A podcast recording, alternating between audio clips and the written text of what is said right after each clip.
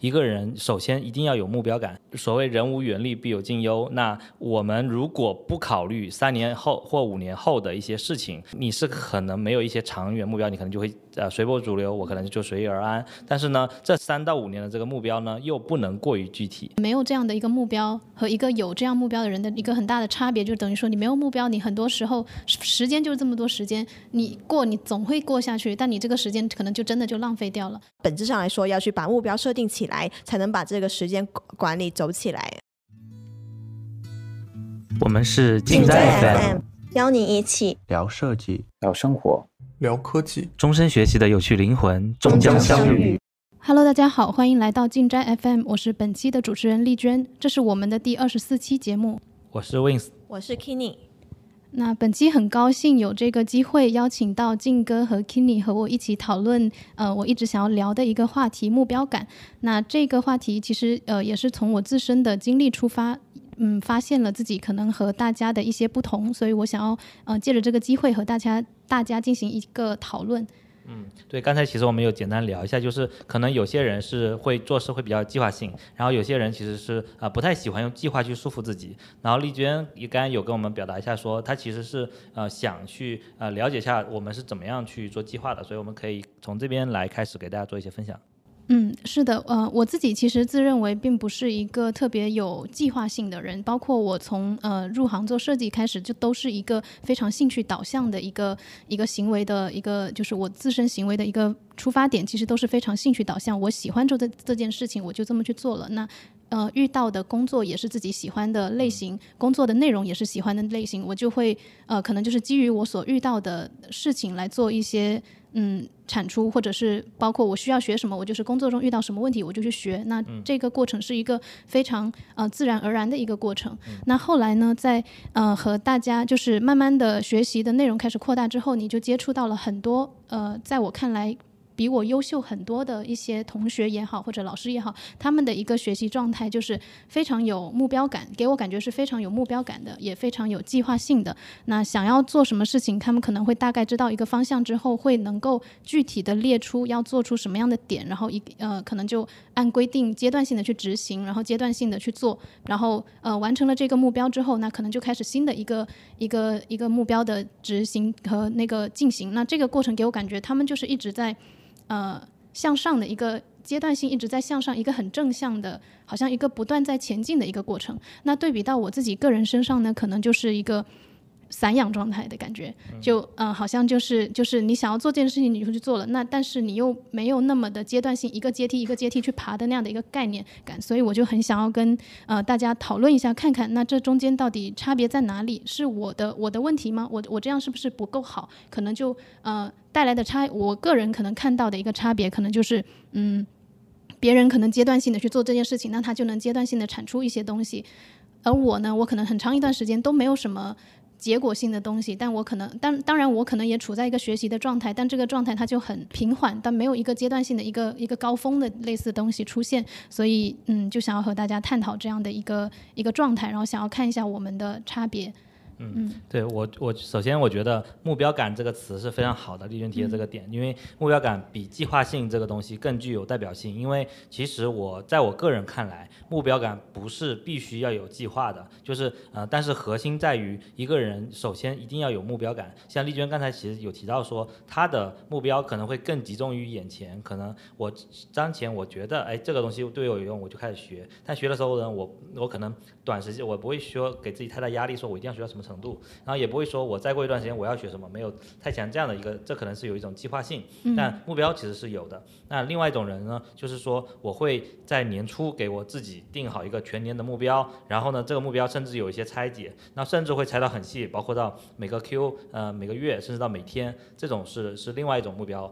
我觉得其实这两种都是属于有目标感的一种情况。那还有一种情况是在我们这之外的，就是。完全没有目标感，然后呢，我想做什么就做什么，那这种其实也是有的，但是我觉得这种情况是呃不太适合在我们年轻人和工作群体的，就是嗯退休群体啊老爷子们，我觉得其实非常非常享受这种生活的这种状态呢，是可以没有目标感的，因为他其实就不需要有一个很很强的说我现在要做什么的这种感受，他也能每天过得很开心。那其实呃，其实就算我们身边的年轻人，可能也有些人是以这种方式在生活的，那也不能说他们就过得很差，他可能是非常 enjoy 现在这一段的时间。但是呢，这点其实在我个个人看来是有一点问题的，就是说，呃，我虽然说我这段时间过得很开心，但他没有为未来做一些规划和准备，他有可能会浪费其中的几年时间去。在一些可能在往后再看来并不是很重要的事情上，或者学了一些可能对于以后没有什么太大作用的东西，啊，甚至没有学东西，这这是有可能的。所以我个人首先是强调说啊，一定要有目标感的。对，其实就是目标感这个事情，我在想啊，其实我这个人我。就是像丽娟说的，她觉得我特别有目标感，呃，但是呢，我又看像静哥之后，我觉得我又不是一个有目标感的人。对，就是我其实是在这个有目标跟无目标之间一个啊左右状态的一个人。我可能在做一些事情上，我在大方向上，我很知道我呃今年我要完成是什么，但是呢，又嗯在。就是这就大方向上会定一个目标，但是在小的执行事业上，我可能就会在徘徊，就是按着我舒服的程度去走。哦，对我可能是这种中间状态的人。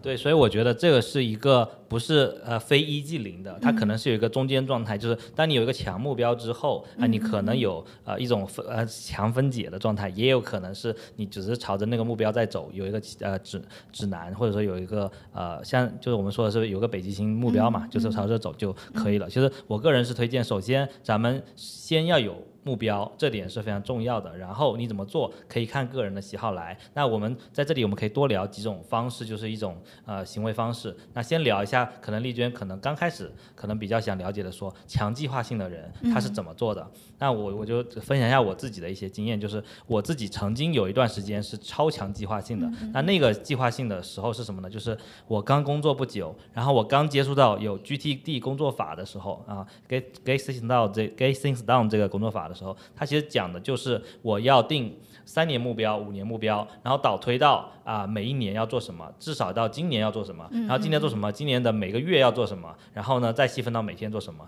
他这样说其实是很合理的，因为我需要知道我规划啊五年以后我想要成长成什么样，才知道我今年要做什么，否则的话是没有呃不合理的。对对对，首先有这个对，然后呢再到这一年你你有了目标之后，你才可能猜到每个月我要做什么啊，这样讲其实是很合理的。然后当时。但是呢，这这个方式甚至要精确到说我每一天做什么，然后每天它会自动把这个计划给你铺开。比如说你定好了，你一个月要打卡三十天，然后呢，它会拆到每一天，它自动那个软件自动就会有一个那个你每天就要去勾那个东西。然后呢，如果你这东西定好是这周的要做，它也会这周会有一个持续的任务。你每天会有一个很强的列表是自动生成的，都要去勾。然后你还自己要不停的往里塞东西，然后每周还要做回顾。这个事情其实。在我看来，在我后来看来是反人性的，就是呃，如果你不是这种对自己要求那么严格的人，其实你很难做到说我持之以恒的呃一个月两个月一直做这件事情。所以我当时自己是大概做做了一一个多月两个月就受不了了，就觉得很浪费我时间。做做计划这件事情本身已经在消耗我的能量了，所以我就觉得这件事情并没有那么适合我。所以我会我后来就把 GTD 这个这个工作法做了一些简化，就是我用它的。的东西是用它的那个收件箱存储我准备做的事情啊，一些一些呃新的想法我都存在收件箱里。然后呢，我这一周要做什么事情我会理出来要做什么，然后每天要做什么我会理一下。但是呢，我就不会做一个很长的计划，我一定要做成什么样了，我就把这个简化了。然后他要求的我们做这个三年五年计划呢，我改成了我至少我今年要有一个大的。大的几件事情想做，具体怎么做，我有一点点想法，但是我不猜了。所以就这简化了之后，其实我个人的压力会小了很多。但是呢，我知道我有这些事情该做，我会大概的说，哎，我可能会想起我有几件事情做，我就知道我今年有几件事情要做就 OK 了。我觉得这种可能会更适合啊大多数人的一个情况。嗯，是的，静静哥刚刚说的这个，其实我也很有很有很有感触。就是说，因为早期其实，呃，在没有接触到很多学习方法，当你开始去接触的时候，确实有看到很多人说，你在做规划的时候，你要先想清楚三年怎么做，然后你再往下拆，就从大拆到小，就给我感觉，哎，你怎么会知道三年后你想要达到？就他是怎么样？得到这样的一个启发，说我三年之后我就要达到那样的状态。我当时也为这个感觉到有一些苦恼。那那可能也看到一个词叫做，有的人会有他形容自己，或者说那个嗯呃文章里可能会形容的一个感觉是说他有个使命感要去做那个事情。我就想这这是个啥东西呢？就是就是就是什怎么样叫做你有使命感有这个东西呢？那我后来可能嗯也就随着自己。各种摸索，那各种学习的一个状态，我的一个感觉也是，呃，也是回归到像静哥这样的一个，一个一个一个思路，就觉得说，哎，这个东西它可能，它可能讲的是一个很远的或者很大的东西，但落到我个人身上，它好像就变成说，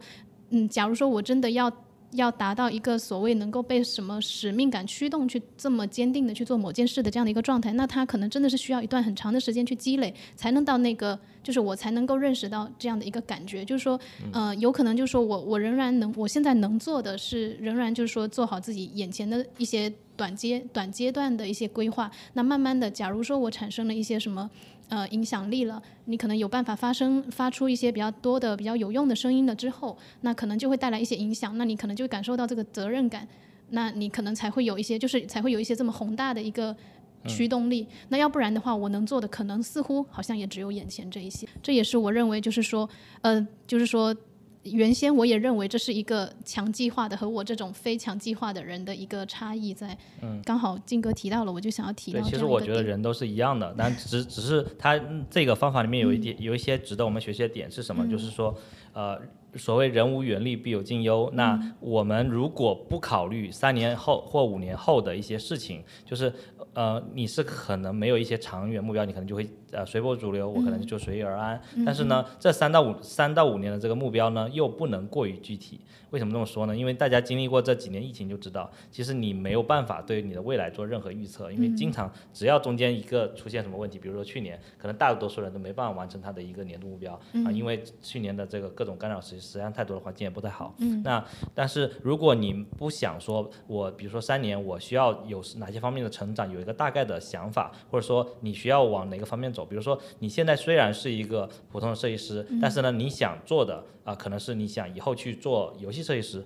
或者是你想想以后去到一家更大的企业去，如果你连这个想法都没有的话，你可能就是只是在完成任务，你会觉得你的未来一片迷茫，因为你没有想过你的未来。所以我觉得人为自己的未来考虑是天经地义的，他是需要去做的。但是呢，又不能制定的过于具体的原因是啊，我觉得呃有一有一个博客里面我最近听到说，觉得比较有意思，就是说你能想象一个五年前的你的那个年轻的模样。的人为你现在你做一个规划吗，就是想你其实比为之前是成长很多的，那那个人帮你进制定个规划，要求你每天都按他说的做，你会觉得不靠谱，对，就有这种感觉。那既然如此，我们为什么要制定那么详细的计划呢？理论上你只要有个大概目标，你知知你知道你要往哪个方向走，剩下的事情就交给越来越成长的你慢慢去调整。我觉得这是一个比较好的方式。对，就是要有目标感这件事情，我其实也同时想到你呃，我们要有目标，但是也要。同时让这个目标有容错性，就像刚刚金哥说的，我不知道说未来我们会遇到怎样的一些未知的一些困难，或者一些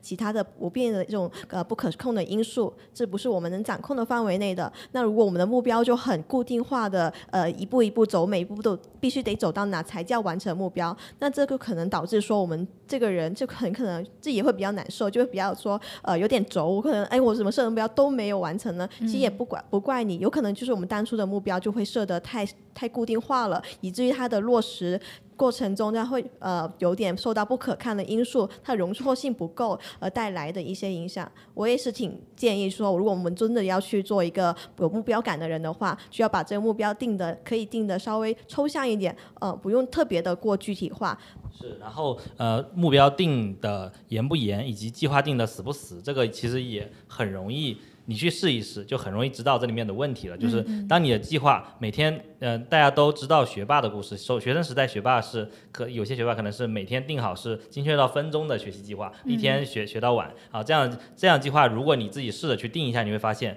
只能执行一两天，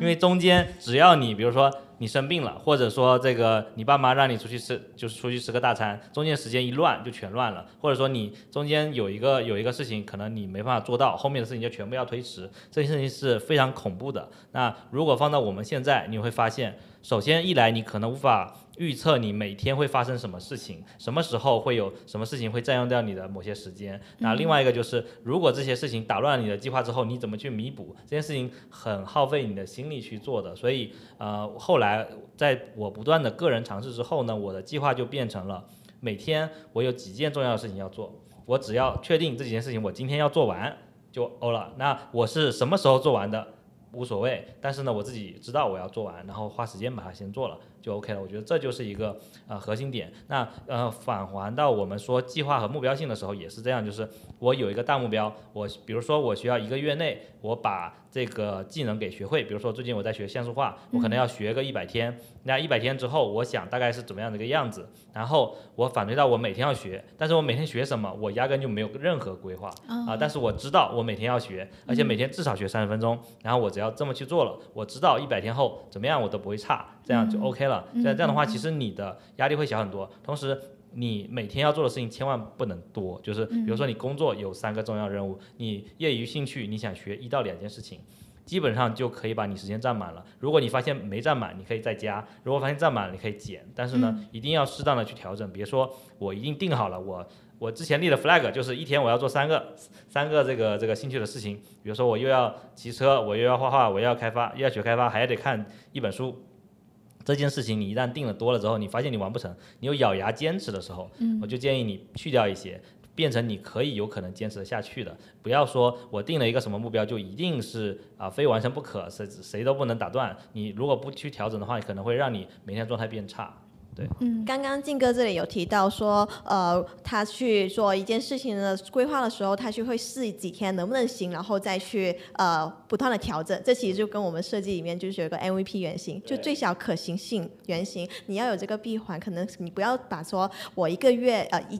定一个一年的计划，我每一年我一年都要这么完成，你可能做不到，那你就先试行一周，你这个东西能不能被闭环掉？你验证一下它，你能坚持下来，然后再去往下的一个重呃调整或者是延续它。嗯，我可以举一个例子，就是当时我写公众号，为什么我敢豪放出豪言说我要坚持一千天呢？因为我刚开始的时候，我先写了两天啊，我自己写了公众号，发现我写得来啊，我至少能写出一篇。啊，然后我这样的我写个两天，我就说那我开始，我定立 flag，我从今天开始啊，而不是说我还什么都还没做了，我就定好我今天就要做，这样的话很有可能你会面临一个你。呃，高预期就是你超出你自己能力范围的预期，你去做可能会不行。对，另外可占用时间可能也不一样。那比如说我开这星球，我觉得这件事情星球值足够好，我自己试过之后，我才会去开，然后才会去让人家来加入，我自己能够有持续的产出，类似这样的事情。所以，我们大家如果想做一些什么事情的时候，啊，不妨先试一下，试了觉得 OK，然后你再去立这种 flag 也好，啊，然后这个持续执行下去也好。然后如果发现这个 flag 到一定程度了，啊，不是由于你个人的懒惰坚持不下去，而是由于不可抗力，觉得有更重要事情的时候，你也可以随时停下来，这点也是 OK 的。但是呃，只要是由于是个人呃人性的弱点的时候，我觉得都应该坚持下去。就像我们最近呃，我们自己星球里面是有打卡小队的，就是呃刚从呃春节放假回来，是有不少人打卡启动慢的，我我是能明显看到，因为我每个组我都我都在做监督打卡这个事情，那发现有些人真的就启动慢，然后有些组因为有别人启动启动了，所以他们也不好意思不启动，所以说有些组就做的比较好。嗯，那所以这点其实很多就就是人性的弱点，并不是说他做不到，他其实在持续在做的时候是做的很好的，但是他一停下来可能就会出问题。嗯，哎，刚才提到就是包括 Kenny 还有金哥提到这个，我都觉得有一个就是有一个我之前的一个可能。偏见的地方就是，比如说看到静哥每天输出他的打卡的呃就学习的内容，你会以为他是很早就规划好要这么学的，但是这么听下来，好像其实也就是定了大概方向，然后日常去做，然后才有这些输出，而不是说而不是说我一开始我就规划我今天要学这个啊，我就照着个计划来。原先我的认知可能是这样子的，然后包括 Kenny 当当时的一些打卡的内容，我也会觉得说，哎，这个。怎么会这么清楚的知道每天到底要学什么？然后一一本一一本书接一本书的往下看，一段一段一段的接着往下做，就觉得哎，怎么做到的？人家脑子里怎么会知道想这些东西，然后这么去做？然后再包括当时还听到很多哦，你要有呃什系统性的知识体系啊，我就想这些人脑子里应该是有这个体系的，所以才懂得这么去做。然后我就产生了一种。很遥远的感觉。天哪，我怎么够得着这样子的一个状态呢？就是产生了这样的一个一个心理上的一个不足，自我感觉不足。就是要接着丽娟的话，其实我想到了两个词，就是目标和规划。我们刚刚所聊了很多东西，可能会有点混合这个概念，但其实我想抽离出来，什么是目标，什么是规划？其实我我对这个定义就不知道，呃，静哥和丽娟怎么定义他们？我的理解是说，规划里面可以包含了目标和手段，对，这个规划是可以不断的调整的。然后这个目标呢，呃，然后它底下的包括的目标和手段，它的目标应该是定的，呃，相对稳定的，但它的手段是不定的，嗯嗯，就是可，而且这个手段是 n，就是你的目标可能是一，你对象的一个手段是一个 n 的关系，就是一个一对。n 的关系，这个 n 是可以你去试错哪一个嗯哪一个手段更适合你。可能第一个手段不合适，那第第二个手段呢？可能这些手段有些人合适，有些人不合，呃，又对你又不合适。就你要不断去试哪一个手段去更匹配接近你的这个目标一。嗯，对。所以我在想说，我们在聊的刚刚这个过程中，规划是一个不断的持续优化调整的。包括丽娟之前佩服我的这个点，其实也是 我之前当时的时候，我并没有一个很具体的规划。我只我真的是一个目标上比较大的定下来，我要坚持去做这么一个呃每天总结的一个事情，然后去看文章、看书，然后去看各种东西，要收敛出来。我想要成为一个有思考的人，有沉淀一些我能在加入我深度思考的这样一个呃深度的一个目标在。所以我去看东西的时候，我是呃。只是带着这样驱动力去做，至于能看到什么，我是一个无预期的，就是所以我是在探，所以可能理解为这些就是我的手段，我去不断的探索，然后发现，哎，我今天收集出来的，我发现我不仅能看一些设计类的一些文章有感觉，我看一些通用的一些人人生哲理的东西，我也有感觉，我也想写下来，它也对我的一个深思考有帮助。那我逐渐输写输出出来的这个总结，可能就会越来越丰富，看起来更有体系化。对，可能是这样子一个变成的一个效果。我觉得徐伟刚才说的这个点蛮启发我这个想表达的一个东西，就是说，其实我们把目标和计划分开来看，它应该是呃，我们有一个想法，我们想去一个地方，就举例子，我们现在是旅游，我们想去一个地方，比如说我我打算十一就去北京。啊，就是然后现在还有这个一个月的时间，比如说我是是一个自由人，那我可以去北京，但去北京有很多很多种方式，比如说我可以开飞呃坐飞机去，然后可以开车去，可以坐火车去，甚至也可以骑自行车去或者走路去，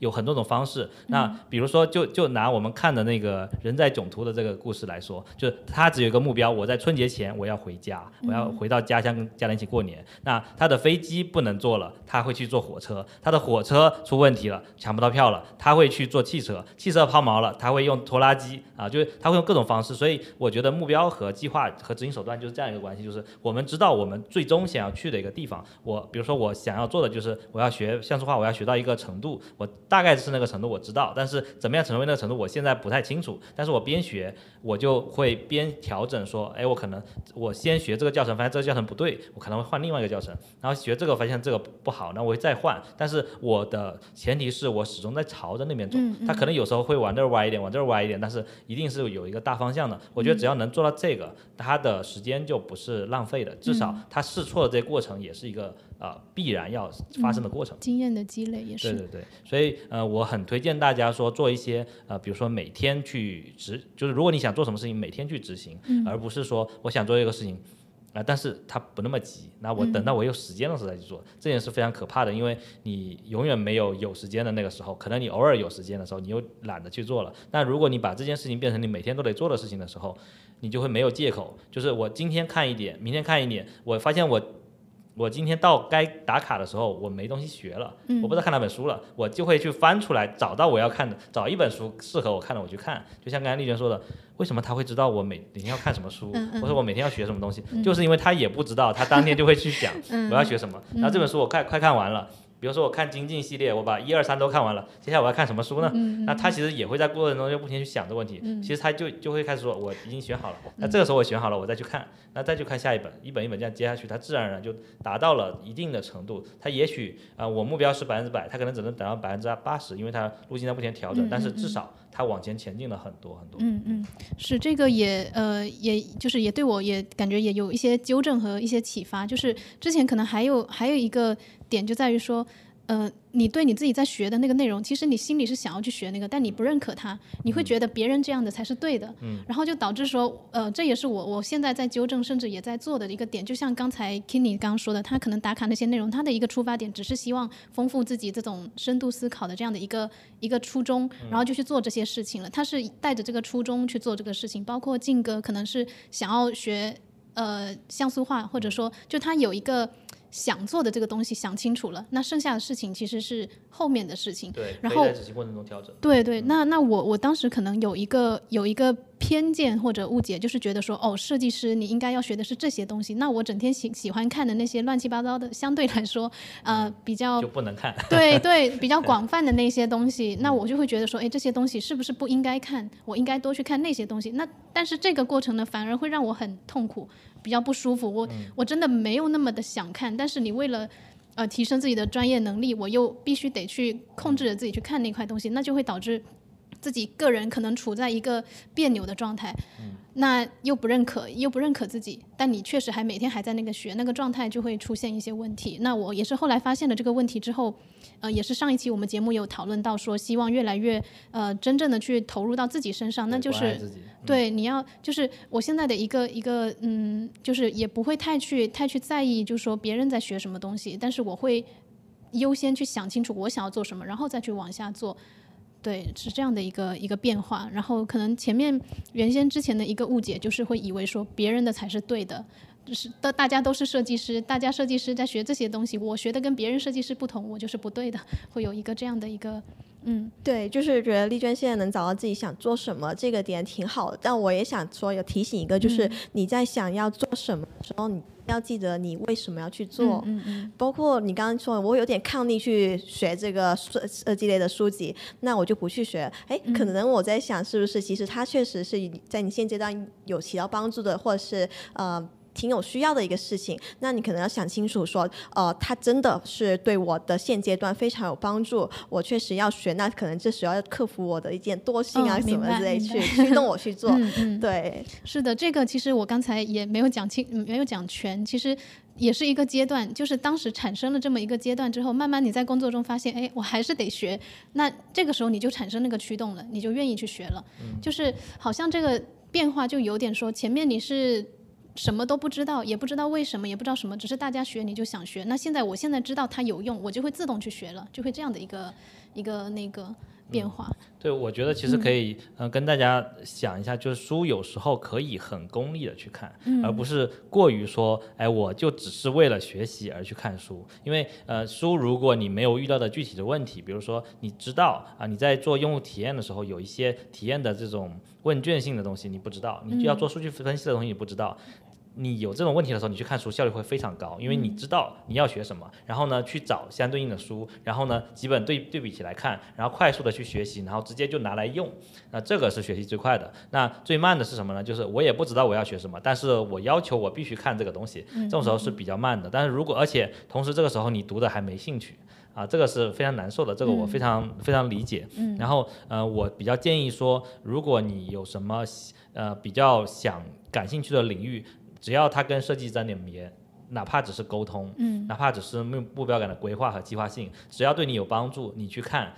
远比你去看一些这个纯方法论可能对你没有帮助的东西好。那当然也跟 Kenny 说的话去对应一下，就是说，如果你平时觉做的这一些东西，你可能会觉得缺乏方法论指导，你需要做得更好。那这个时候你也可以针对性的去找一些这样的书来辅助你，而不是说去找一些你可能觉得自己内心都觉得这些东西可能对我没用，但是我就得去看设计的书啊，这种感觉是不合理的。是的。所以我觉得还可以功利性的一点去做。我我现在就处在这样的一个自我放纵，但同时又又有在抓自己的一个点，就在于说，我既要希望我多找到一点我自己真正想，就去广泛广泛的去涉猎，看看我到底想要什么，但同时我还要呃时不时的去看一点设计的，就是把自己给拉回来，然后看一下，就说，哎，这个东西到底能不能用在我的工作中？就其实我我我虽然说没有很计划性，但我心里其实也有一个比较主轴，就是哎，要做一个好的设计师。那我所有看到这些内容怎么样帮助我，我都还在探索过程中。对。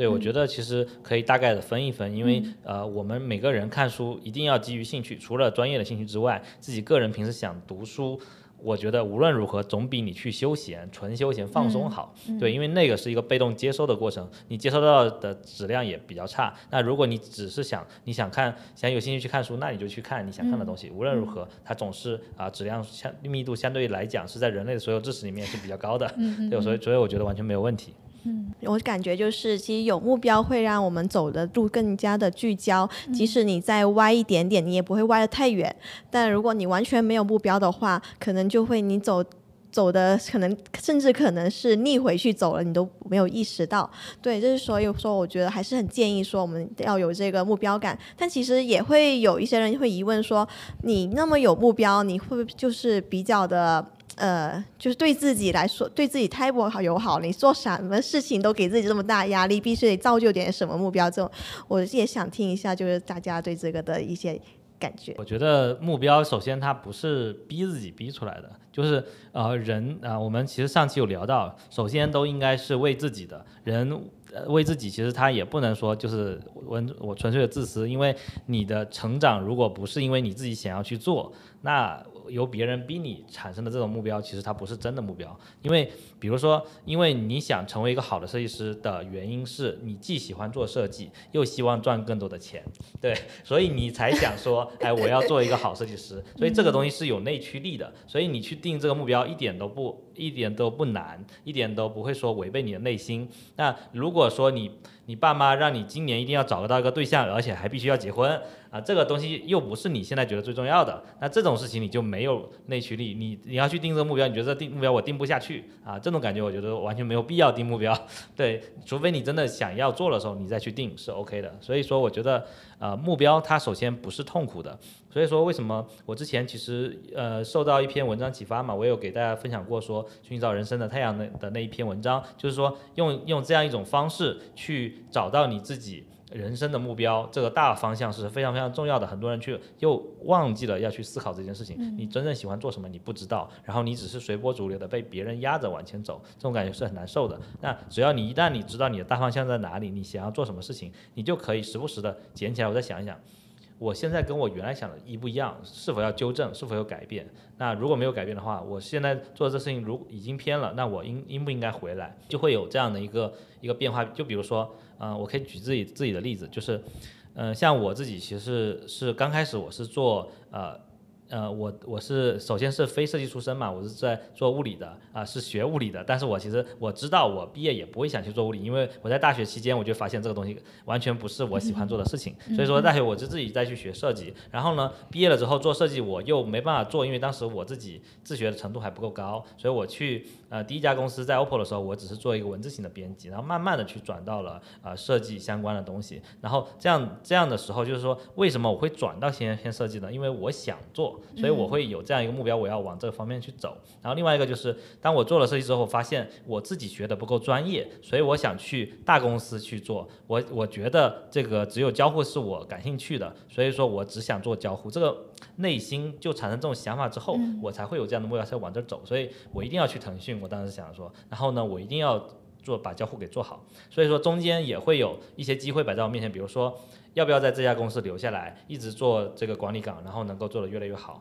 然后呢，或者说有有人说，我就觉得我觉得我很适合做产品经理，要不要跟着他一起做？那我觉得他做产品确实做得挺好的，如果跟着他去学，也能学到东西。嗯。呃，但是虽然我适合，但是我不愿意。嗯。对，就因为你有目标之后，你就不会说我只要有选择在在我面前，我就开始困惑，我就要去各种请教别人，呃，哪个更适合好，哪哪个更有钱，更更有前途？对，那其实我根本就不会问这个问题，因为。我知道我想要什么，所以我的方向就很清楚。只要他跟我的有偏离，我就不会去选。对，哪怕比如说，哪怕你会降薪去一家公司啊，哪怕这个你去的可能是一个跟你呃最终目标有差别的地方，比如说我只想去腾讯，但是呢你现在又去不了，那只能去一家小公司的时候怎么办？去不去？那我选择还是去，因为我现在只能去这家公司才能学到东西，那我就去。然后学到了之后，我再往上走就可以了。就是像我刚才举例子说，去走一些弯路是不可避免的，但是呢，你知道你的方向在哪里啊，就就就 OK 了。嗯，其实刚 Kenny 问的这个，我我也是想说，就嗯，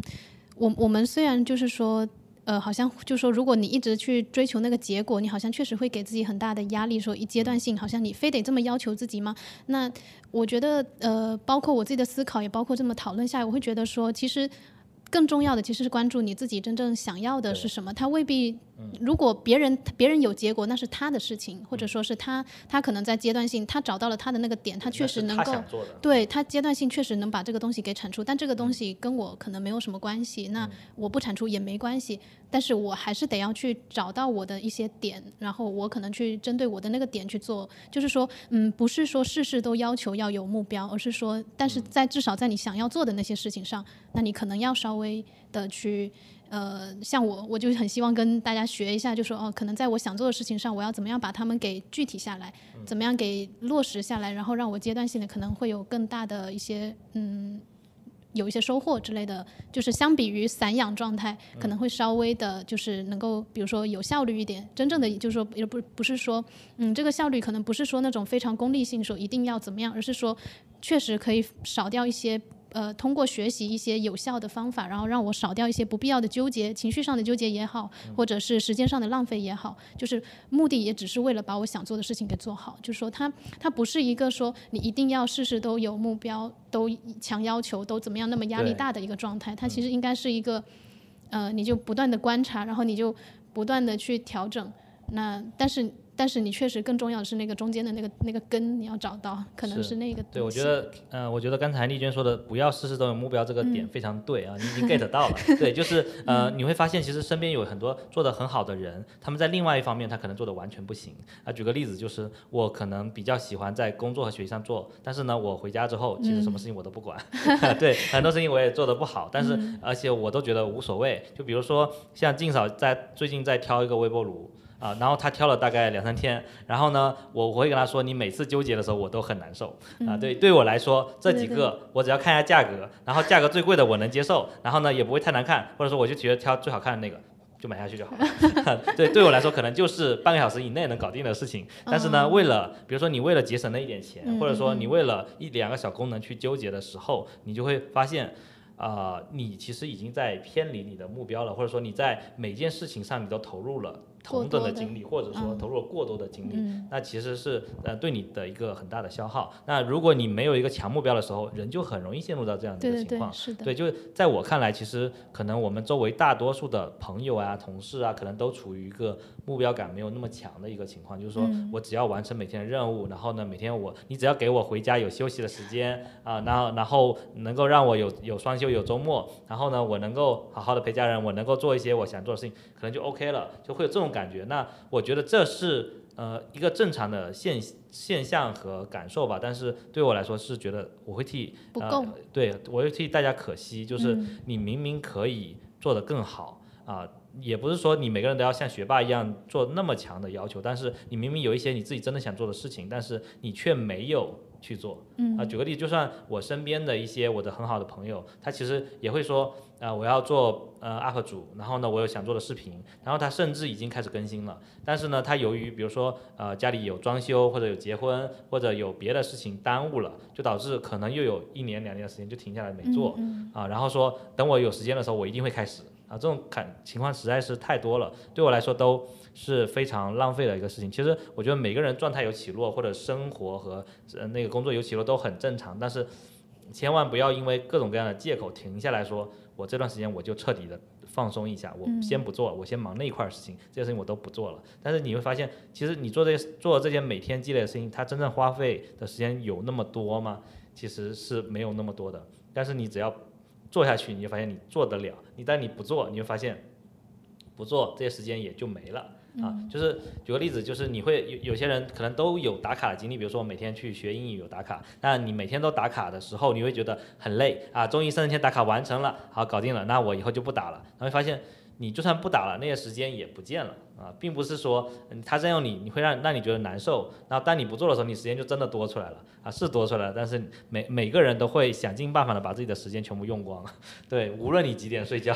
所以说，何不如说你把一些你想要有目标去做的事情安排有定下来之后，然后每天自然而然的挤占你一部分的时间去做，慢慢的就会有成果。这点呃，我觉得很多人会觉得这点好像嗯。叫什么呢？就是呃不太成为一个要求，对，就是不太想这样去嗯做，因为觉得好像从小到大大家都是这么要求我们的，你必须好好学习，啊嗯啊，天天向上，你才能做到什么什么事情。然后呢，一旦这个自由了，不用每天好好学习了，你就不想每天做了。然后你会发现，其实你到后面会发现，这才是一个正常的呃成长的方式。如果你不嗯做，反而不对。对，我觉得这里面就刚才有提到，就说如果你一个人没有这样的一个目标，和一个有这样目标的人的一个很大的差别，就等于说你没有目标，你很多时候时时间就是这么多时间，你过你总会过下去，但你这个时间可能就真的就浪费掉了。所以我也觉得就是说，呃。即便就是说你眼下可能还不知道，就是我们更重要的是去找到那个想要做什么的这个点。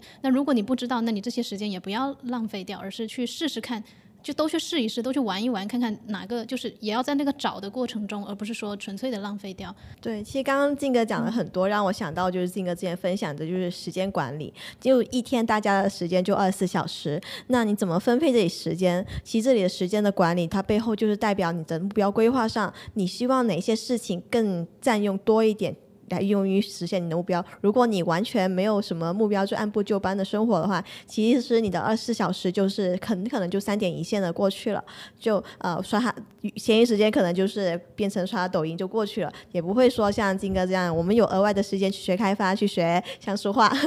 去打卡、去成长为更好的人。对，就可能就是时间管理上，对于大家呃本质上来说，要去把目标设定起来，才能把这个时间管理走起来。嗯我还想回答一个事情啊，就是可能还是会有人问说，呃虽然我知道你这样做是对的，每天学习是应该的，而且确实能有成长，但是你真的不觉得每天学习很辛苦吗？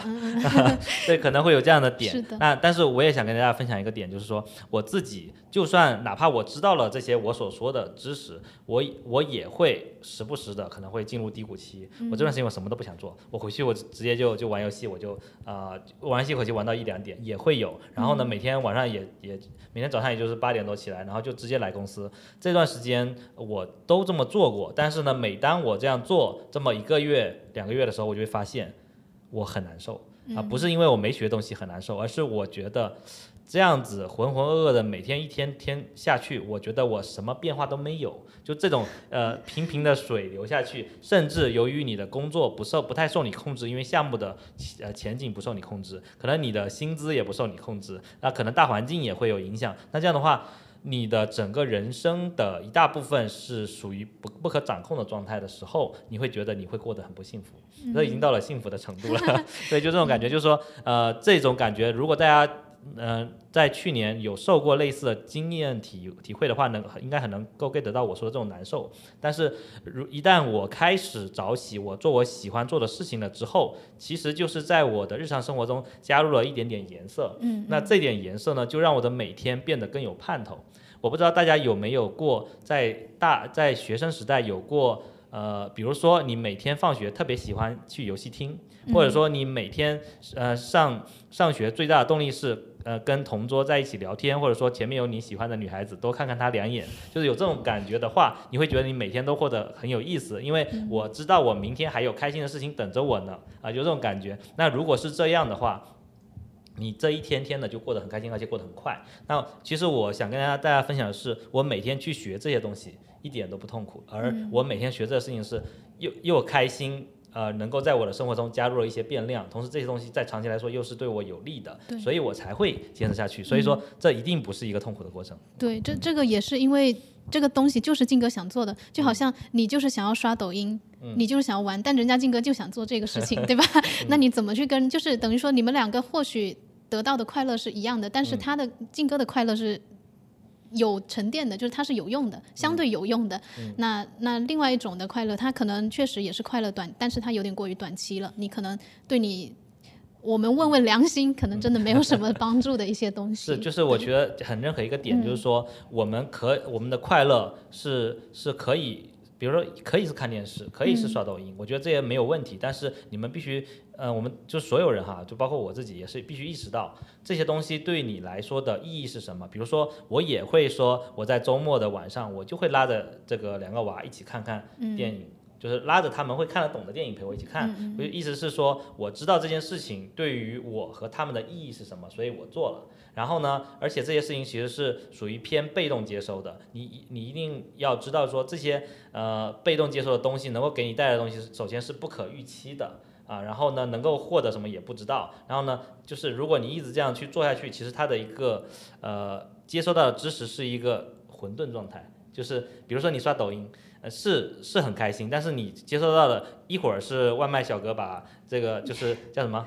呃就是逆逆袭了，就是很多有外卖小哥逆袭的段子，或者说你看看一会儿美女，或者看一会儿这个车祸警示录，你说这些东西完全是不规则的方向，对你来说的意义其实是。不可收敛的，我们拿数学来说，它 不可收敛到一个结论上的，所以就变成说，你可能在一直在混沌的漂浮的状态，所以导致你会觉得，哎，我好像没有什么收获。其实它根源在这里。是是是。嗯，另外一个就是说，这些东西它其实是，嗯，拿彩彤老师说的那个。半衰期就是说这些知识的半衰期是非常短的，你知道了就知道了。但是如果你在学一些什么东西，它的知识是可以永久的去有效下去，那这样的话，其实你的时间花是更有意义的。嗯，那我们刚才也讨论的比较广泛了，那我想要再说回来，就是像我这种相对来说，呃，一直都没有，嗯，当然现在也在慢慢往这个方向学，但是之前可能一直都没有很强规划性的去做某件事情的这样的一个状态，跟有这种呃。呃，有强规划性、强计划性，甚至去每天可能稍微，即便即便没有列出非常具体的事项，但可能也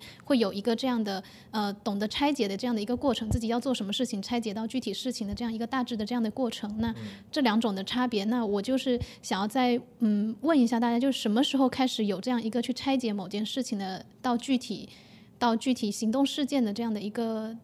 嗯，意识什么时候开始有这样的意识？因为我觉得这是一个随着自己工作，嗯，包括在工作中，你可能也非常需要呃定下自己哦，眼下我现在要解决的一个什么问题，我要我要达到什么样的目标，然后去拆我要做的，就是它都必须得要从一个你想法那种主观的想法到具体的一个过程。那以前没有这个意识，那现在就慢慢认识到这个能，它其实是一个很重要的能力。那大家是什么时候开始有这个能力，并且开始去？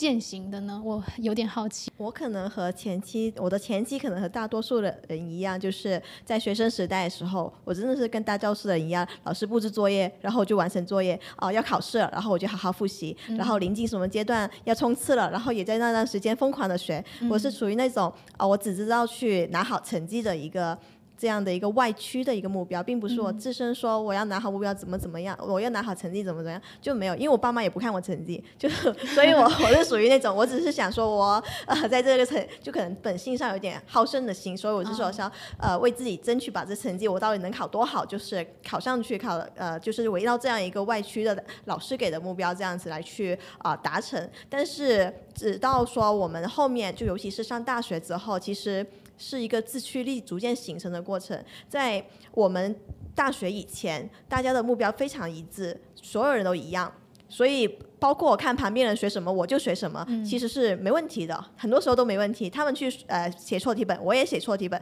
那我也不知道为什么要写错题本，然后我就跟着学。但我也确确实因为写这个事情，好像成绩也确实上去了，对我会这么照搬复制没有问题。呃，但是到了大学之后，大家的专业都不一样，然后甚至同一个专业下的人，他们的一个方向，他们自身的擅长的东西也可能很不一样。所以这时候我再去复制学习模仿别人的时候，我发现我可能会。呃呃，并不能很适用，并不能很得心应手，在我的身上也不能得到说一个很好的结果。这时候我就会开始反省，说我其实我想要什么，然后。我就会慢慢的去呃嗯去涉足，然后去探索，我去试学呃走向那个前端开发，然后又走向设计，然后去学画画，然后又去走向说嗯学影视去拍电电影，就是在探索的过程中慢慢形成说我的一个技能实操技能上就加强了起来。然后到就是到后来到读研的时候，就更进一步的驱动，说我选准了设计这个方向，然后我要怎么更好的转进这个行业里面，成一个更专业的一个呃科班的人，然后再去选择读研的时候就会更垂类一点，对。可能是这么一个过程。嗯，我觉得学伟分享的挺好的，就是其实人是刚开始在学生时代可能都没有太多过过多的想法，然后甚至一直都是在跟别人在随波逐流做一些事情。那其实我自己也是一模一样的，就是我从学生时代到大学，其实都是在随波逐流这些事情，只有一些呃，变量是在什么地方？就在我大一的时候，我这个问我要不要加入宣传部，要不要成为学宣传委员，然后呢，这个做设计这这种跟设计相关的东西有没有兴趣？有一点点兴趣，所以我在做。然后呢，边做宣传委员画海报的时候，边学 PS。我 PS 是在大学的时候自己学的，虽然都那时候学的非常差，但是呢，我有一点很自豪的是，我把我们整个大学图书馆的所有 PS 的书都看了一遍，就就我都知道 PS 教程大概是怎么回事了。但是我能很负责任的告诉大家，那些书你看完一点用都没有。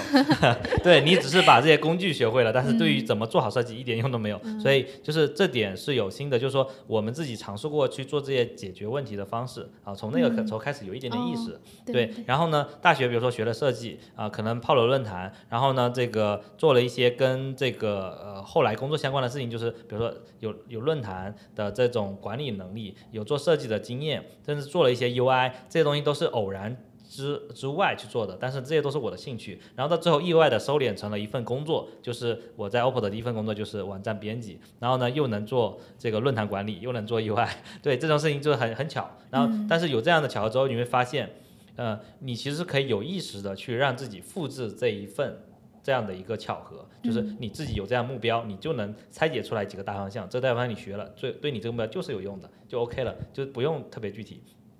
那当时有一个给我特别震撼的点，就刚才在学伟在说的时候，我想起来了，就是呃那个时候我在大二的时候吧，有一位大四的学长，他找到了工作，而且他是比别人早很多找到了工作，就是。大概是大三的这种大三到大四的九月份的那个时候，就刚刚步入大四，他就找到了一份工作，而且是一个做游戏的游戏策划，在广州的网易。当时我就很惊，因为对于一个做游喜欢做游戏的人来说，为什么你能够比别人还更快的在这么多的人里面得到你想要的岗位？然后他跟我说了一句话，就对我来说启发很大。他说：“你看着我好像是这么找到的，但是其实我在大学的四年里，我一直都在锻炼我做游戏策划的能力。”啊，这点我就觉得哇，这个人很牛逼，就是他真的是想好了自己想要做什么，他就把他的大学生活规划好了，他就一直在做这件事情，所以说他最终达到了这个方向，那是理所当然的，因为别人没有投入他那么多的时间在做这件事情。那还包括其实我在呃大学的时候也有一些同学，就是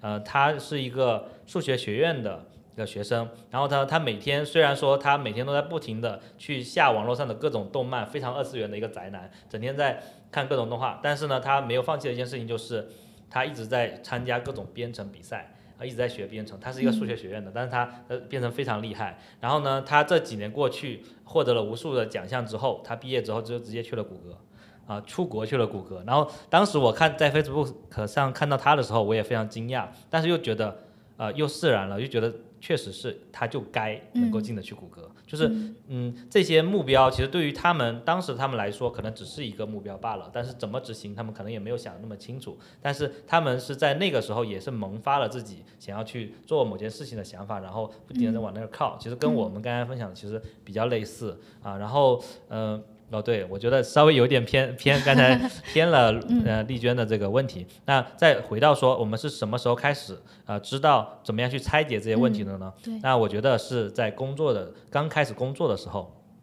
因为你在工作中，只要你在工作中解决过一些问题之后，你会发现有些问题它不是。这种 single case 就是你可以用很简单的一个小动作，就是小案例，这种就你用简简简单的做完，而是可能有需要花上上一个月以上的时间，分成好几个步骤把它做出来。只要你做过这样的事情之后，你会知道有些东西你不拆还真没法做。对，就是比如说你现在呃领导给你一个任务，这个我们在这个呃 Q 内一定要把这个网站给它做上线。嗯。啊，你不能简单的就答应说 OK 没问题，你得先回来猜一下，你说这网站要上线，你。的功功能目标是什么？有什么需求？然后呢，我们现在有哪些开发的能力？你设计师准备给我几个？然后呢，我们大概什么时候上？第一期要上什么功能？你就开始，其实你在本能的就在猜了。对，如果你不猜，你根本就没法去回答这个问题，你也没法做规划。所以说，你有了这样的一个工作习惯之后，你到了你自己个人的一些事情之后，你自然而然也会猜。就是比如说你想，呃，成为一个这个，比如说行业内有一些影响力的设计师，你就会想说。我到底是做公众号好呢，还是做视频好呢？还是做我做视频的话是在 B 站做好呢，还是在这个抖音做好呢？还是在这个视频号上做？你就开始就猜，猜了之后你会一个个去试，试了之后觉得这个可以，然后这个可以之后，比如说我决定了我要在 B 站做，那我 B 站我要怎么做？我要做什么样的视频话题？我又会开始猜。对，所以这些事情就是你有了个目标之后，其实自然而然会在猜，猜了之后你又会去执行，执行了之后可能又会改。啊，这个其实是我们大多数呃有目标感的人在不停的推动自己的一个过程。啊，但是可能跟其他人的一些差别在于说，我们推动目标的过程中是在不断的行动的啊，这一点是很重要的，就是怕就怕你有目标也没错，你有计划也没有错，但是呢，你的行动经常会 delay 也好，cancer 也好，就是你没有在一步步的往前走，只要你一步步往前走，你就会知道怎么样达到终点，或者说你慢慢的就真的能达到终点。嗯。我就突然也也是呃发现，好像呃就是中间一个很重要的点，其实就是去尝试，去各种各样的尝试。就刚刚也提到，就是各种各样的去试错，然后你才能得到一个结果。那最后大最终大家看到的其实是结果，以为你从头到尾这么我就这么下来了，但实际上人家中间其实是各种各样的尝试的。嗯，很有。我刚刚在想，就是包括听 Lizzy 和金哥的分享，我在想，其实有两条路，一条路是老师帮你猜，就像我们高中读数学学数学是老师帮我猜好这个数学怎么去学好，怎么猜好每一节课我们要学什么内容，是老师帮我猜的目标。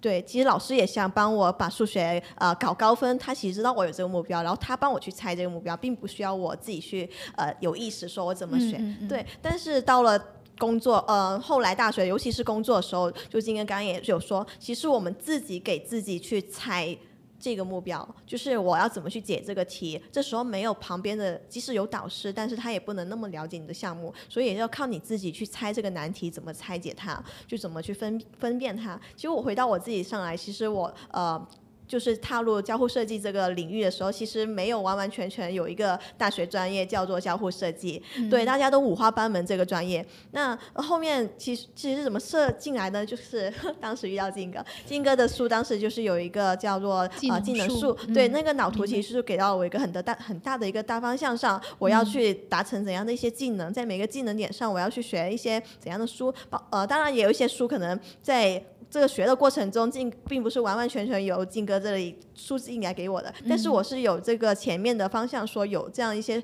呃。不呃，技能点要学，然后去寻猎更多的相关书籍。于是我给自己列的一个课程表。我在研二的时候，就是要把每哪一种书全部都得读完，什么算法设计，还有什么那个呃交交互设计，那个用户体验五要素，还有 等等搜索模式等等一些相关的一些书籍。这些课程其实并没有一个完整的一个呃。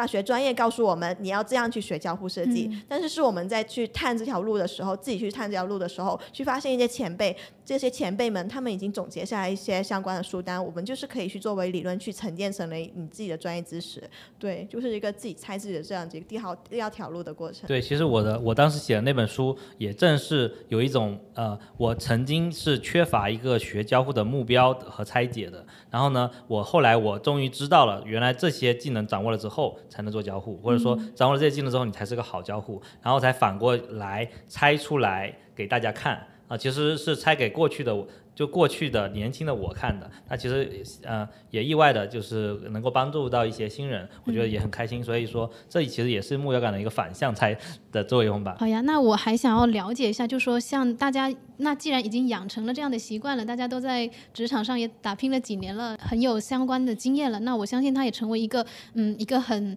甚至有时候成为一个下意识的习惯，你可能遇到某些事情，你第一反应就会是这么去做。但没有目标感、没有这块训练，或者说没有这块意识的人，他可能就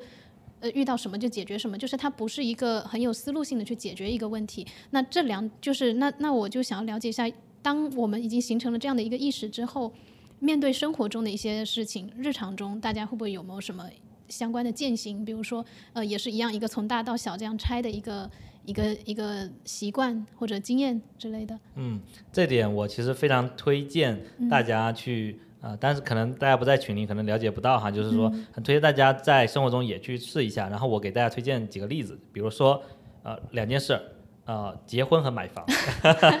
对，第一个是结婚，呃结婚为什么要猜？嗯因为如果你要跟一个人结婚，你会知道这个中间会有很多个步骤，不是直接就能结的。啊、嗯首先你有一个，比如说有订婚的过程，订婚要做什么事情，要准备一些什么东西，比如说你需要双方父母要见面，然后熟悉之后，然后在哪里吃饭，然后呢，完了之后这这个亲友要怎么招待，然后这个订婚戒指，然后这个提前拍婚纱婚纱照，然后等等到结婚，结婚怎么样去算这日子？那结婚之前要有什么？比如说有什么礼金啊，各种各样的习俗你要去了解，要提前买一些首饰啊，这些都是要去规划好时间，它是一个长时间线的大项目。对，然后如果你们两个人不能好好规划的话，就完全由父母做，你可能又会很不满意。然后你自己做，你就得能够 hold 得住这件事情，否则的话，你的婚礼被别人牵了走，你可能是很不爽的。所以说，大多数人在这个时候都会开始变成一个项目经理，自己去主导这件事情。啊、对，然后这是一个，另外一个就是买房。买房从买房到装修，它又是一个两个阶段的大项目。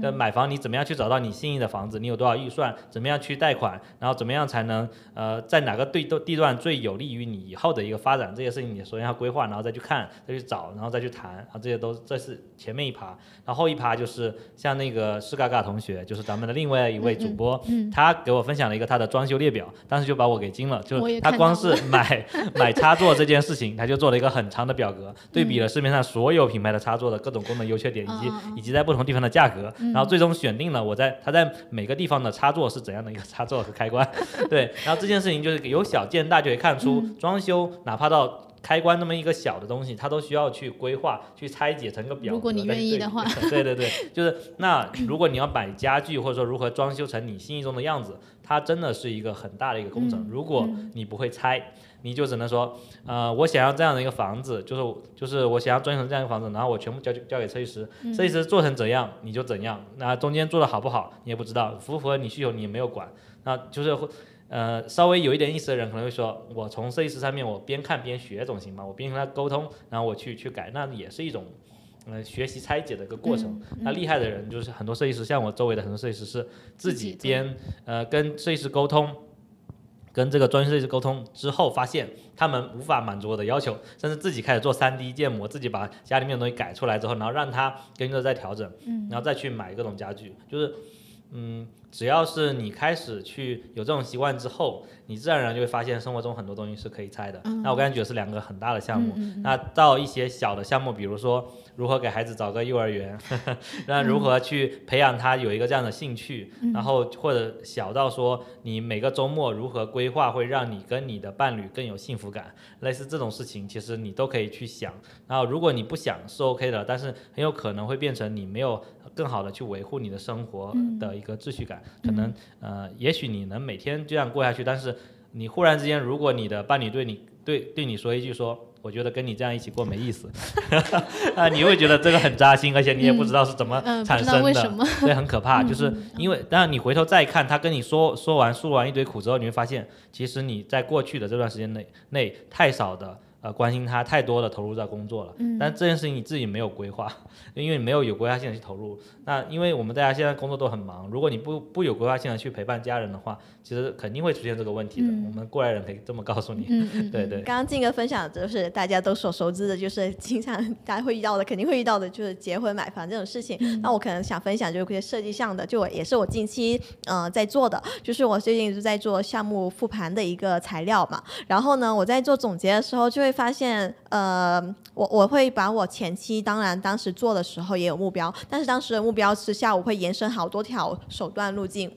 对，然后有些手段是有用的，有些方法是有用，对结结果有用的，但有些方法它对结果并没有那么明显的一个起作用、起意义。但是在我项目复盘的时候，我都把这些材料都给梳理起来，我觉得这些都是我的发散，都是我的经验过程。于是我把这个材料给我的身边的前辈看，然后他们一看之后就觉得不行。你这个东西不行，就为什么呢？就其实呃，就是在你梳理成一个成型的一个总结东西给别人的时候，它其实需要一条主线，一条目标很明确的目标主线，去告诉我你采取这些方法手段，它到底对你的结论，到底对你的方案结果，它是有怎样大的意义的？它如果没有太大的关联意义的话，其实它这个就是可以舍掉。即使你做了，但是它不值得放进去做总结，就不值得放其实这个可能更像作品集的一个呈现，就是它不值得放进作品集里面的一个方法，因为它对你的方案结论上，呃，不不产生太大的一个作用。即使你前面做的很辛苦把它梳理起来，但是这个东西它确实串不起来，它逻辑不连贯，那就是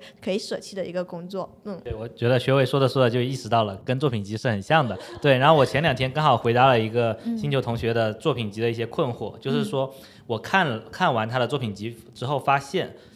呃，很乱。它的乱体现在于，它就放了几个项目，这几个项目之间是有呃是有一些重叠性的。比如说，它这个项目它放了它做的 UI 做的图标啊，做了一些思考。下部项目又放了它做的 UI 做的图标做的一些思考。然后这样放下来之后，我会说，那你能你能不能想一想，你的作品集总体来说的目标是什么？我的意思是说。那无论是哪位面试官想知道是你这个人的能力，就是你适不适合我们项目，适不适合我们团队，你会做什么？比如说你做图标特别厉害，你就应该去。把图标的这个东西汇总在一起，然后告诉他你做图标的方法是什么，然后举一个例子你是怎么做图标的，然后再给他看你的图标是哎已经做了这些都挺好看的，而且不同风格都有。然后呢，如果你做 UI，你会做哪几类 UI？然后你去给大家举一个例子，然后以及你是怎么做的这些，你要有这种思路去想。那这就是也其实也是丽娟说的目标感的一种，就是你首先要知道你的作品集的目的是什么。不是做项目的罗列，而是陈述你的个人能力。只要陈述到个人能力，再去想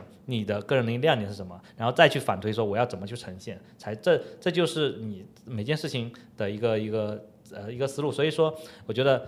丽娟的这个目标感的这件事情，如果她能做得好的话，那其实很多事情都能做好，因为它是一个人人生的一个底层能力之一。对，我我也就是他，他是一个做事的能力。那你这个事情就各种各样的事情，其实都都是都是可以这么做的，都是可以带着这样的思路去做的。并不是说你会做作品集，你就不会做汇报 PPT 了。就像刚才说的，它跟汇报 PPT 是一个意思。你你汇汇报 PPT 需要一个主线，那你的作品集也需要主一个主线。因为读你的材料的人，他的面这个面试官，这个读者，他都是需要有一条主脉络。去了解你，了解你这份材料到底想要告诉我一个什么事情？对，但如果你把这个主线就是歪成了可能平等的四五条线，那可能。读的人他就会懵掉，对，这其实就是回到我们这一次的话题上面，要有目标感的原因，就要聚焦起来。对，或者其实回到我们现在比较热门的话题，比如说现在《三体》的电视剧，那为什么电视剧跟书的拍法不一样？其实那个像作者和编剧，他就在一些采访中有回答说，为什么我做拍电视剧的时候要这么拍？他举了一个例子，我觉得非常的生动，就是，呃，比如说说老王是一个外表冷漠但是内心火热的人。书里面是可以直接写这一句话，就能让你有这种直观的感受。但是呢，如果你电视剧直接拍，那怎么拍？旁白说老王是这样一个人嘛，那你就觉得这很 low，呃，可以这么做，的很 low。那还有一种更更简单点、高级的方法是，老王走过去的时候，旁边有两位老太太。嚼舌根说，呃，他别看他现在特别冷漠，但其实他特别内心特别火热。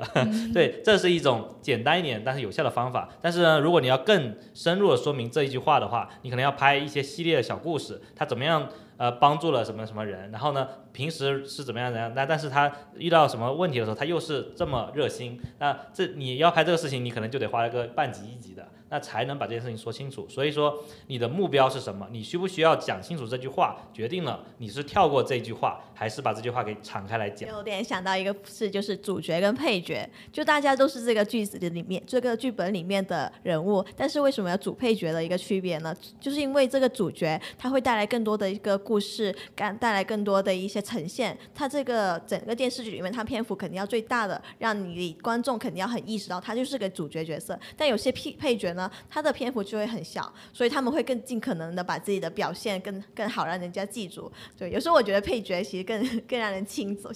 对对对，就敬重，因为他们其实他们的展展现机会特别少，相对于主角来说。觉得其实就是主你能够认识到主角在在整个故事里面的作用，也是我们呃。能力的一种成长，就是我们阅读能力的一种成长。就是从小到大，我们都会觉得主角就是特别牛逼，什么能力都特别强的这种概念，其实深入到每个男孩的心中，就是有这种呃英雄梦想。对，但是当你看了《三体》或者说看了别的故事的时候，你会发现其实主角好像不是那么回事儿。就是尤尤其是《三体》当时的小说给我震撼也是很大的，就是说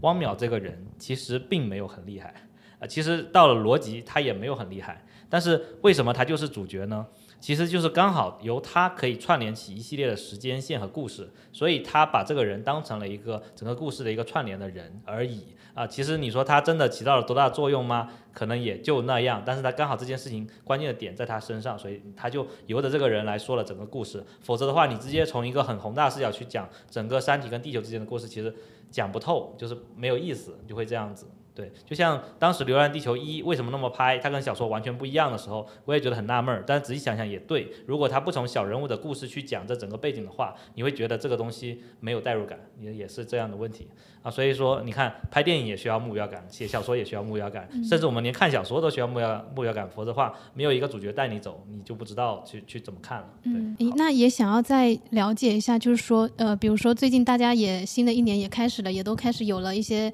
呃，比如说比较有规划性的、比较有计划性，那也开始了自己的新一年的计划了。那大家在设定目标的时候，有没有什么注意点？已经执行目标的一个注意点？嗯，这里这里应该是我们今天讨论的一个最后的一个话题了。就这里，我想跟大家最后想补充一个。刚好也是有准备这个点，就是有一个原则叫 SMART 原则，就是在我们制定规划的时候要有五个点要注意，就是一个是要呃明确具体的一个目标，就是你的这个东西它得是有一定的可行执行性的，对，所以想所以它的有个点就是可实现。然后还有一个点就是第三个点就是可衡量的，比如说我说我们呃要完成一个三百天的一个打卡，还是一百天的一个跑步计划，话对你都是一个可衡量的一个东西。另外一个第四个点就是有实现的，这有实现就是说你要什么时间 DDL 之前完成，因为人是有惰性的嘛。如果你没有一个时间节点在，他可能就是会完不成的。包括刚刚丽娟说，其实这是想给我们说，你未来一年想要定什么价，就是这个为什么是未来一年，不是未来几年，还是未来 N 年？没有这个概念，就我们要写明说，我们是一个。什么时间之前要完成的一个东西，所以是要有实现的。对，最后一点就是相关联的，就是你所定的这个规划，它跟其他的一些你跟其他的目标要有一定的联系性。嗯，对，这是我想。对于这个话题一个答疑，就是要希望大家能够记住这个 SMART 原则。我觉得学伟说的是非常重点的事情。然后另外想跟大家分享就是 OKR，就是我个人每年都是用 OKR 的方式去记录我自己的一个规划和的拆解以及如何执行的。那都是我觉得非常推荐的，就是大家去学这个 OKR 里面的那个 O 和 K。K R 的一个制定方式，比如说 O 不能超过三个，然后 K R 必须可衡量具体。其实这个跟学姐刚才说的 SMART 原则是对应的。然后大家可以好好的去看下 O K R 这本书，然后呢给自己去制定一个规划。然后感兴趣的同学呢，也可以看一下我公众号里面我为今年制定的规划，在前几篇文章里面也有写。那我们也附在文末上面，就金哥写的一个相关的文章。嗯，好的，好呀，好呀。那我们今天的播客就到这里结束了。很高兴今天和静哥还有 Kenny 一起做的这次讨论。嗯，那谢谢大家。这次年后的话题特别合适，在年后讲，因为也是新的一年了，感觉大家的目标感得建立起来了，为大家的二零二三年给搞起来。嗯嗯。如果你也喜欢我们的播客的话，欢迎一键三连推荐和转发这个播客给你的朋友们。然后我们的这个播客呢，现在也会同同步上线到喜马拉雅、网易云、小宇宙和这个苹果的 Podcast，所以大家关注的话，可以在。呃，在这几个平台上看到我们。如果大家还有更多的问题的话，可以在详情中的问卷来告诉我们你有想更了解的一些话题，然后我们会邀请更多专业的一些呃设计师有有趣的朋友来跟大家一起做分享。啊，拜拜。嗯，拜拜。